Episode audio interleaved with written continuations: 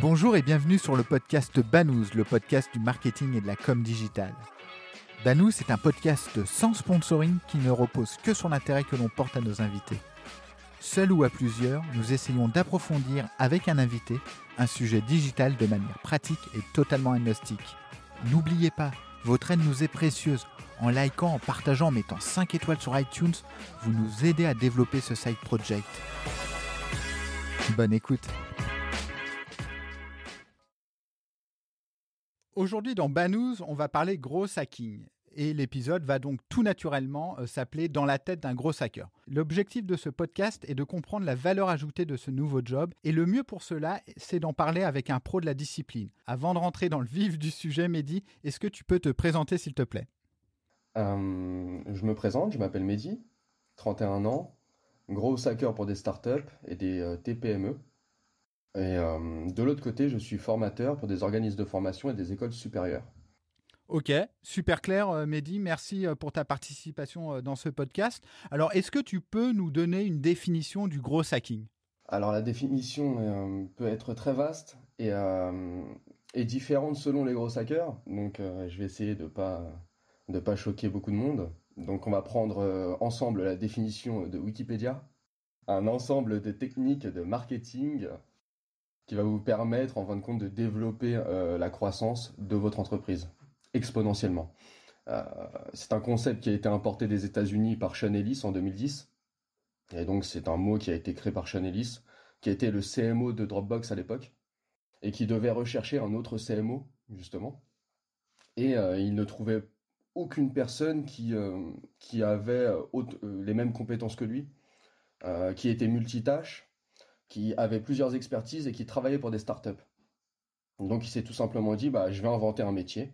Et il a inventé le métier de gros hacker, bidouilleur de croissance. Alors justement, en fait, c'est- intéressant ce que tu dis parce que souvent on entend euh, parler de gros marketing. Est-ce qu'il y a une différence avec le gros hacking? Alors en effet, le gros marketing est une partie du gros hacking. Le gros hacking, dites-vous que c'est euh, c'est un des scopes les plus larges du digital. Donc ça englobe le gros marketing, le, da- le data-driven marketing, mais aussi tout ce qui est analyse de données, aussi tout ce qui est design thinking, donc euh, UI, UX, euh, comment dire. Ça prend aussi en compte euh, tout ce qui est euh, développement de script, d'accord? À la base, le gros hacking, il faut savoir qu'il y a eu plus- plusieurs typologies de gros hacking. De 2010 à 2012, ce n'est pas du tout le même gros hacking que de 2013 à 2015. Et pareil, actuellement, c'est un autre gros hacking. Donc, il faut se dire une chose, euh, la première typologie du gros hacking, ça partait du développement de développeurs qui avaient une appétence en marketing. Donc, ils pouvaient développer des petits scripts. Et c'est pour ça que beaucoup pensent que pour devenir gros hacker, il faut être développeur, parce que la première typologie du gros hacker, c'était un développeur qui avait une appétence en marketing. Ensuite, très rapidement, vu qu'ils n'ont, comment dire, il n'y avait plus de développeurs avec des appétences en marketing dans la Silicon Valley, ils ont les, les startups de la Silicon Valley ont commencé à se diriger tout simplement vers les entre, euh, vers les euh, écoles et vers les jeunes diplômés en marketing, les jeunes diplômés en design, et ils leur ont appris justement à développer des petits bouts de script, à euh, commencer à faire de l'automatisation marketing. euh, et c'est pour ça que, en fin de compte, vous avez euh, 100 gros hackers devant vous, bah, vous avez 100 gros hackers différents. D'accord. Bon, on va parler de ça avec les grosses teams, etc. euh, je pense après. Alors, euh, tu nous as fait une présentation très académique et je t'en remercie, euh, Mehdi. Mais euh, finalement, est-ce que, alors, je suis désolé, mais c'est une question qu'on a le droit de se poser. Et oui, sur Banous, Banous dénonce. Mais est-ce que le gros marketing, finalement, c'est pas un peu bullshit et ça reprend juste des compétences marketing ou c'est une vraie discipline? Alors, la différence, c'est que dans le gros hacking, on utilise un process. On en utilise plusieurs, mais le process principal, c'est la méthode AR. Donc, awareness, retenez bien, c'est le pirate funnel, d'accord? L'entonnoir de conversion du pirate. Donc, awareness, qu'on appelle de la notoriété. Acquisition, donc ça, c'est tous vos canaux d'acquisition, d'accord? Que ce soit print ou digitaux, hein, tous les canaux d'acquisition. Activation, comment faire pour que l'utilisateur ait une première bonne expérience? Ensuite, on a ce qu'on appelle la rétention, donc ça, c'est la fidélisation. Comment faire pour que les utilisateurs reviennent. Ensuite, on a la recommandation, le referral. Donc ça, bah, euh, comment faire pour que les utilisateurs, nos clients, deviennent ambassadeurs de la marque et fassent fonctionner le bouche à oreille, le meilleur marketing au monde. Et ensuite, on a revenu. Donc là, le revenu, bah, comment, comment on monétise tout ça, comment on se fait de l'argent. Le web marketer se concentre souvent sur l'awareness et l'acquisition. Donc sur les deux premières étapes du pirate funnel. Le traffic manager se concentre souvent sur l'acquisition et l'activation. Donc lui, son but du jeu, c'est de faire du trafic et euh, de générer des leads. Le gros hacker se concentre sur toutes les étapes du funnel, mais il se concentre plus particulièrement sur la rétention. Et c'est ce qui fait sa spécificité. C'est-à-dire qu'il se concentre sur, euh, par exemple, du community building, de la création de communauté, du marketing de contenu. Euh, il met en place une stratégie digitale globale.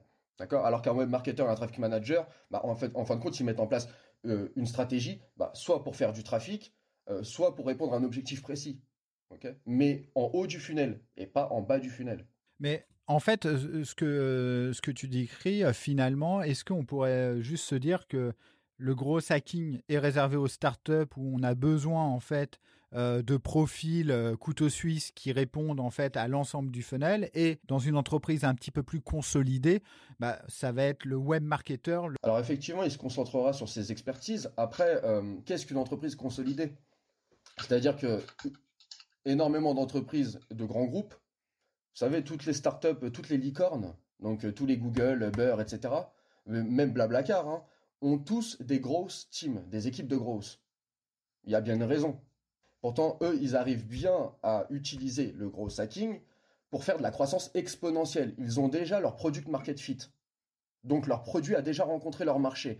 À partir de ce moment-là, ils se mettent à faire du gros hacking avec des équipes de grosses. Parce qu'ils veulent une croissance exponentielle. Ils scale. D'accord? Donc la scalabilité, le fait de, scaler, euh, de scaler son business model. Donc ils font des tâches répétitives et qui sont rentables. Le problème, c'est qu'en Europe, on utilise les gros hackers au tout départ. C'est-à-dire quand une startup est en early stage ou en série A. Elle n'a même pas les moyens de payer en fin de compte le gros hacker, la plupart du temps. Et elle utilise le gros hacker comme une sorte de couteau suisse, justement, euh, qui réunit 4 euh, jobs ou 5 jobs en un et qu'on paye pour un job. c'est plus ça, d'accord? C'est plus, euh, plus en mode économie vraiment en Europe, alors qu'aux États-Unis ça n'a rien à voir. C'est on prend les gros hackers, on prend des équipes de grosses au moment où on a notre product market fit et boum, on fait une croissance exponentielle avec eux. D'accord, très clair. Mathieu? C'est vrai que souvent on dit, enfin en Europe, en tout cas en France, on dit finalement un gros hacker, c'est un web, un web marketer qui a pas de budget ça résume un peu euh, ce que tu viens d'évoquer, c'est-à-dire qu'on prend des gars qui ont la tête bien faite, qui ont cette capacité à pouvoir mettre en œuvre des choses, avoir des bonnes idées, euh, parce qu'ils ont un cadre de pensée. Tu as parlé de design thinking tout à l'heure, tu as parlé un petit peu d'automation, qui connaissent aussi les leviers d'acquisition, un petit peu le pain média, mais bon, on va pas trop dépenser quand même, et surtout on va essayer de faire des miracles avec 3 francs 6 sous. C'est un peu comme ça qu'on envisage le, gros hacker euh, en France, alors qu'effectivement, comme tu le mentionnes, aux États-Unis, c'est quand même des équipes qui sont structurées et qui accompagnent une, une croissance exponentielle, effectivement, pour aller à, une fois que le business model est trouvé, et là, on va recruter une, une, équipe pour, pour ça. Est-ce que tu pourrais euh, Mehdi, euh, nous passer quelques hacks à la fois les plus connus et dans un second temps un petit peu peut-être partager des secrets que toi tu mets en œuvre? Alors, euh, bah, je vais te dire les, hacks les plus connus, tout d'abord. le premier hack répertorié, c'est le hack de Hotmail. donc je crois que c'est 98. C'est le fameux PS I love you. Donc en fin de compte, le développeur et le product de, de Hotmail se sont réunis ils se sont dit, bon, faut, qu'on génère, euh, faut qu'on génère plus de clients. Comment on peut faire? Ils ont mis en place un petit mot, PS I love you, qu'ils ont intégré dans tous les messages envoyés par des boîtes mail Hotmail. D'accord? Donc vous, du jour au lendemain, vous, euh, euh, comme d'habitude, vous envoyez vos mails. Et en fin de compte, votre, votre boss reçoit votre mail et à la fin, PS I love you. Et vice versa, bien entendu. Donc ça a créé plein de, comment dire, plein, plein d'histoires de belles et de mauvaises histoires, j'imagine. Euh, mais en fin de compte, ça, très rapidement, ils se sont fait plus de 3000 utilisateurs en plus par jour, 3000 clients en plus par jour. Euh, si je me souviens bien, en un an et demi, ils ont, ils ont réussi à générer plusieurs millions d'utilisateurs et ils ont revendu leur boîte à Microsoft pour plusieurs millions de dollars. Pourtant, c'est un petit hack, c'est juste un petit mot qu'ils ont intégré dans toutes les boîtes mail de leurs utilisateurs. dans tous les envois de messages de leurs utilisateurs. Après, il faut, avoir la créativité pour, euh, pour justement trouver cette petite astuce et que ça génère ensuite euh, du, bouche à oreille. Donc ça, c'est un hack plutôt de bouche à oreille. Je vous donne un autre hack euh, qui est très intéressant parce que Twitter, on, dit souvent que les grosses hacks, ouais, un gros hack, on l'utilise, après il sert plus à rien. Ou on peut pas le réutiliser. Donc ça, c'est faux. Et donc je tiens à donner cet exemple pour, pour préciser que c'est faux. par exemple, le gros hack de Twitter, Twitter, maintenant, à chaque fois qu'ils ouvrent un pays, c'est-à-dire qu'ils entrent dans un nouveau pays et qu'ils lancent Twitter dans un nouveau pays, ils se disent, ce qu'on va faire, c'est qu'on va mettre en place à l'inscription, on va dire, c'est obligatoire euh, de s'inscrire, de follower, de follow, euh, au moins 20 comptes. Pourquoi? Tout simplement, euh, ils ont analysé les statistiques, l'équipe a analysé les statistiques, ils ont remarqué que tous les utilisateurs actifs de Twitter followaient à leur inscription au moins 20 comptes. Tous ceux qui suivaient moins de 20 comptes à leur inscription, en fin de compte, devenaient utilisateurs inactifs. Donc, ils se sont tout simplement dit, maintenant, dès qu'on ouvre un pays, on met en place à l'inscription euh, que c'est euh, comment dire une étape obligatoire de follow au moins 20 comptes. Et maintenant, ça leur crée à chaque fois des utilisateurs actifs à chaque fois qu'ils ouvrent un nouveau pays. Je vous donne le gros hack le plus connu. Euh, ce qui a, on va dire, ce qui a propulsé, euh, propulsé le gros hacking en avant, c'est le fameux gros hack de Airbnb. En fin de compte, ils en ont fait plein, hein. ils en ont fait plusieurs. J'en ai au moins quatre en tête, mais je vous donne le plus gros qu'ils ont fait. Donc, faut faire attention. C'est un black gros hack. Donc, c'est-à-dire que comme, comme dans le hacking, hein, comme dans le hacking, il y a des black, des black hacks, des grey hacks, d'accord, et des white hacks. Donc, euh, tout simplement, les greys, c'est dans des vides juridiques, les blacks, c'est illégal, et les whites, euh, c'est totalement légal. Donc, Airbnb s'est dit à analyser euh, les annonces de Craigslist, Craigslist étant le bon coin américain. Sur Craigslist, il y, avait des annonces immobilières, il y en a encore. Airbnb voulait apparaître sur Craigslist, ou voulait plutôt, on va dire, prendre leurs clients, les ramener vers leur site. Donc, ce qu'ils ont fait, c'est qu'ils ont mis à l'inscription sur Airbnb, sur leur propre site, à chaque fois que vous deviez euh, rentrer une annonce, une nouvelle annonce pour votre appartement, pour, euh, pour ce que vous voulez, pour votre maison, pour louer votre appart, il y avait une petite case à cocher, un opt-in. Vous cliquiez et en fait, ça envoyait directement l'annonce sur Craigslist. D'accord? C'est-à-dire que en un clic, en un envoi d'annonce, vous étiez, vous apparaissiez sur Airbnb d'un côté et sur Craigslist de l'autre. Le truc malin, c'est que quand bah, vous arrivez sur Craigslist et vous voyez votre annonce, si vous cliquez sur le bouton bah, Je veux louer, bah, en fait, ça vous renvoyait vers Airbnb. Et donc, le paiement ne se faisait pas sur Craigslist. Le paiement se faisait sur Airbnb. Ils ont mis euh, plusieurs mois un Craigslist à s'en rendre compte. Ils ont mis des mois et des mois. Euh, et en fin de compte, ces mois bah, ont permis à Airbnb d'engranger des millions de clients en plus. D'accord? Et ils ont réussi à driver un trafic énorme de Craigslist. C'est ce qui a fait que Airbnb est devenu une licorne en fin de compte. Euh, et après, c'était assez compliqué pour Craigslist de revenir et d'attaquer Airbnb vu que Airbnb est devenu une licorne. Assez compliqué d'attaquer une licorne, hein. vous en conviendrez. Euh, Mehdi, alors c'est super cool, merci euh, pour ces explications. Alors tu parles de grosses boîtes. Euh, est-ce que tu pourrais donner à Banous un hack qu'on pourrait réaliser pour augmenter euh, l'audience de Banous, tout simplement? Oui, un, gros hack pour Banous, euh, ce serait par exemple d'utiliser un outil de génération de leads type euh, Prospectin. Il y en a d'autres hein, qui existent, hein. il y a Skylead, il y en a plein d'autres, il y a AnyLeads. D'accord Donc ça, c'est des outils qui sont spécifiques en plus à LinkedIn. Donc vous allez générer des leads via ces outils. Et ensuite, vous allez soit directement les contacter via LinkedIn. Donc envoi de messages, connexion, euh, envoyer des notes, etc. Ou soit vous allez leur envoyer un mail via Mailchimp, Sendinblue, euh, et après vous pouvez même automatiser tout ça.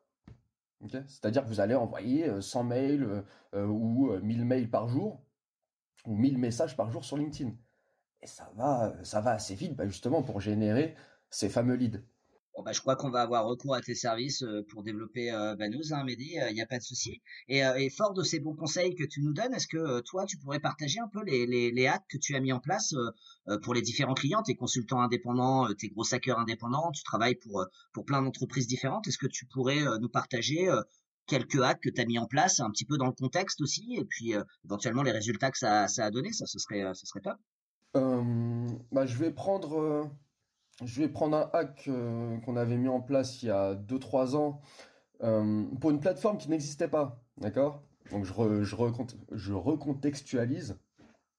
Euh, on a un projet de plateforme de freelance, donc entre freelance et entreprise, une sorte de Malte, hein. et on n'a pas les moyens pour l'instant de faire la marketplace. Donc ce qu'on s'est dit, on va commencer par créer une communauté, donc c'est un peu ce que je vous disais tout à l'heure avec le community building. Donc on a commencé à créer, un blog, on l'a alimenté de contenu SEO bien entendu. De l'autre côté, on a créé les réseaux sociaux, on a commencé à partager les contenus sur nos réseaux sociaux.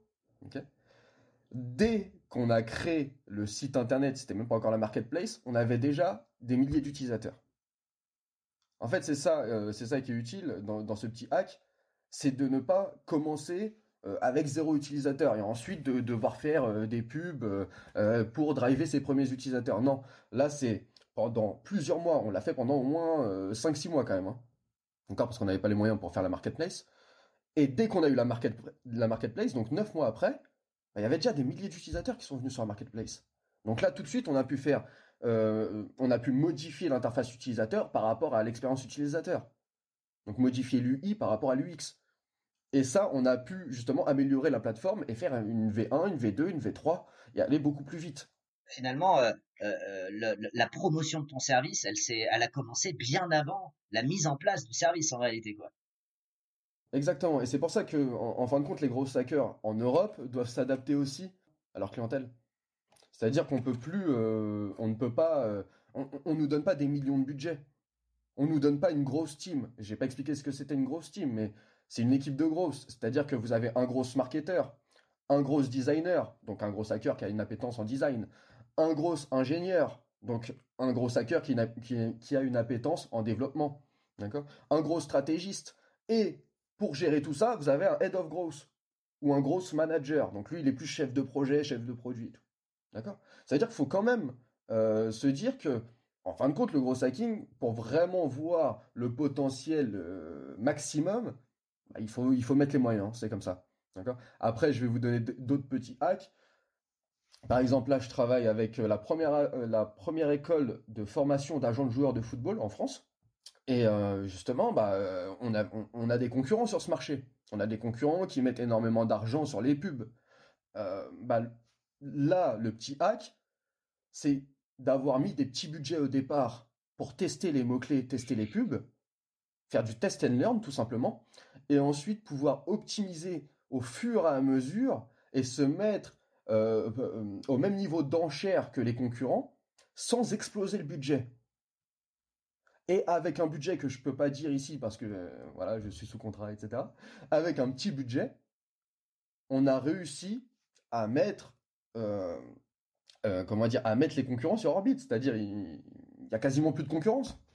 Et tu, as, tu avais un, ta target, c'était quoi Qu'est-ce que tu monitorais? C'était le, nombre de clients, le nombre de leads, ou, c'était le coût d'acquisition, le ROI C'était quoi la, vraiment la valeur que tu, avais en, cible par rapport à, cette mise en place euh, là de, trafic?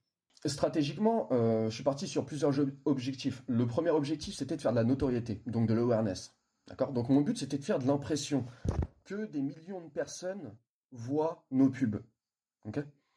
Ensuite, je suis parti plus en stratégie d'acquisition. Donc là, c'était qu'un maximum de personnes viennent sur notre site. Et bah, à l'arrivée, je suis parti effectivement dans un objectif de conversion. Et là, c'était carrément pour générer des ventes et des formations à distance et des formations en présentiel.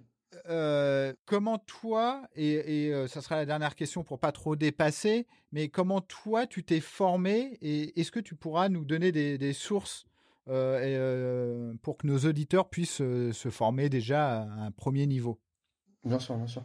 alors moi, comment je me suis formé bah, En fin de compte, comme je vous ai dit, hein, le métier gros hacker, ça existe depuis 2010. Donc moi, à la base, j'ai fait une licence de lettres modernes appliquées à la Sorbonne.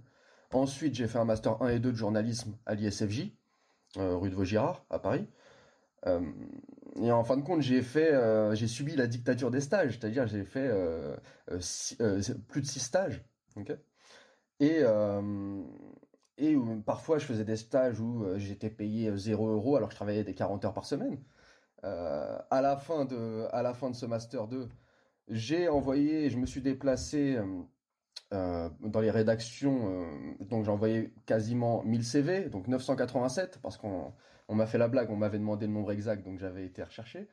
et j'avais reçu trois réponses négatives. Ensuite, j'ai envoyé, j'ai changé mon nom, mon prénom et mon adresse. Donc j'habite dans le 93 hein, et je m'appelle Medina Seri. Euh, j'ai changé mon nom, mon prénom et mon adresse, j'ai envoyé 100 CV et j'ai reçu 16 euh, réponses, dont 13 positives. Euh, à ce moment-là, mon père, moi, il, s'est fait licencier. Il était responsable informatique et entrepôt des marques de prêt-à-porter de luxe Georges Rech et Apostrophe. Moi, je me suis retrouvé sans emploi et lui aussi. Et c'est là qu'on a décidé d'entreprendre. Et en fin de compte, je me suis dit, bon, on va entreprendre, mais il faut qu'on cherche une, bonne problématique. Donc, on a développé des logiciels professionnels d'inventaire et de gestion de stock. Parce que moi, j'avais travaillé en, tant que manutentionnaire pendant des années euh, justement dans les entrepôts euh, de ces marques. Euh, et, donc on a développé des logiciels, mais moi j'avais pas assez de compétences en informatique. Donc j'ai fait la piscine à l'école 42, les 400 heures de, code en un mois. Là-bas j'ai rencontré un développeur de génie qui a piraté l'école deux fois, donc on s'est bien entendu, bien entendu. Après on a créé plein de projets. le seul problème c'est qu'on n'avait pas de business model. Et le business model c'était on va se faire racheter par Google. Donc c'est pas un business model qui tient. Donc je suis passé par une association, Nos Quartiers ont des talents, qui prend tous les bacs plus 4 sans emploi et qui les aide à avoir des formations gratuites. D'accord? Donc ça, c'est la première source. Euh, NQT euh, m'a aidé à, entrer à HEC, HEC Paris. Donc j'ai fait la majeure entrepreneur, le début, la mission création d'entreprise où j'ai eu la mention très bien avec, mon équipe. Euh, à ce moment-là, on nous a annoncé qu'on pouvait aller jusqu'à la fin, mais qu'on n'aurait pas le diplôme vu qu'on ne payait pas. J'avais pas 20 000 euros à mettre.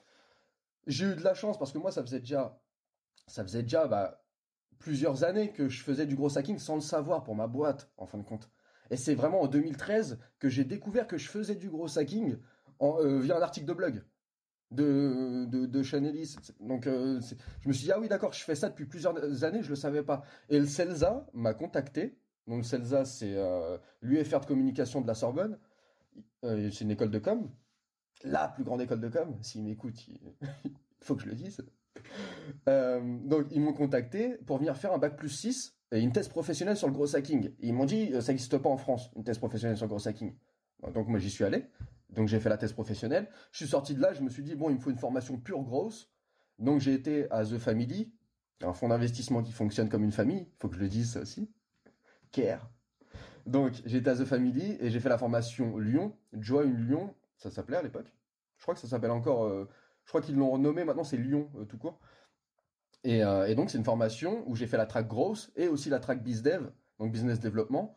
Et j'ai appris encore plus de choses sur du pur grosse. Et très rapidement, bah, je formais déjà en réseaux sociaux. J'ai commencé les formations en fin de compte à former des start en réseaux sociaux ou des entrepreneurs que je connaissais de mon réseau. Et petit à petit, bah, j'ai commencé à former sur le gros hacking, j'ai commencé à le former sur le marketing. Le SEO, j'en fais depuis que je suis aide archiviste, depuis que j'ai été aide archiviste au magazine de la santé. Et ça, je parle de ça en, c'était en 2008 ou 2009, un truc comme ça. Donc ça fait plus de 10, ans que je fais du SEO aussi. Donc c'est ça, en, fin de compte, c'est prendre plusieurs expertises et essayer de devenir euh, ce qu'on appelle un M-shape. D'accord? Donc un M-shape, c'est avoir plusieurs expertises et des notions dans d'autres euh, dans d'autres compétences, dans d'autres disciplines justement. Euh, en termes de sources, vous pouvez aller sur YouTube, il y a la, il y a la chaîne Startup Food de The Family qui est très bien. Il y a Coup d'État aussi. bien entendu, bon là je suis un peu mono monoproduit, enfin monomarque, donc je vais chercher d'autres. Il y a Web Marketing Com qui est un très très bon site internet, e-marketing.fr aussi. Euh, il y a le blog de Seth euh, Godin. Euh, il y a Wait But, Why, Wait But Why aussi, de Brian Balfour, si je me souviens bien. N'hésitez pas à suivre aussi Neil Patel sur LinkedIn. Donc je pense que vous avez déjà vu ses pubs de toute façon. C'est un gros marketeur, pur et dur. Voilà, je pense qu'en termes de sources, après vous avez énormément, énormément de livres à lire aussi. Hein. Vous avez Start with Why de Simon Sinek vous avez euh, euh, Hacking Gross, euh, vous avez Vous en avez plein. Allez sur mon Instagram. bah, justement, euh, Mehdi, où est-ce qu'on peut te suivre? Alors, où vous pouvez me suivre euh, Vous pouvez me suivre sur LinkedIn tout d'abord. Donc, j'ai plusieurs comptes, mais euh, mon compte principal, c'est Mehdi Nasseri Dali, qui est mon deuxième nom de famille. Donc, Mehdi, M-E-H-D-I. Faites attention à ça. Je sais que l'erreur est fréquente. Donc, Mehdi Nasseri Dali, vous allez me trouver. Euh, si vous tapez Gros Hacker Paris, logiquement, vous allez me trouver aussi. Euh, n'hésitez pas aussi à me suivre sur Instagram, Medina Série Dali, avec un tiret du 8 entre, entre mon prénom et mes noms. Eh bien, écoute, merci beaucoup, Mehdi. Merci, Mathieu. Merci à tous les deux. Merci. Merci à vous. Ciao. Merci d'avoir écouté cet épisode de Banous. N'oubliez pas, votre aide nous est précieuse. En likant, en partageant, en mettant 5 étoiles sur iTunes, vous nous aidez à développer ce side project et retrouvez-nous sur le site banous.com, banous b a 2 n o u z e.com. À bientôt.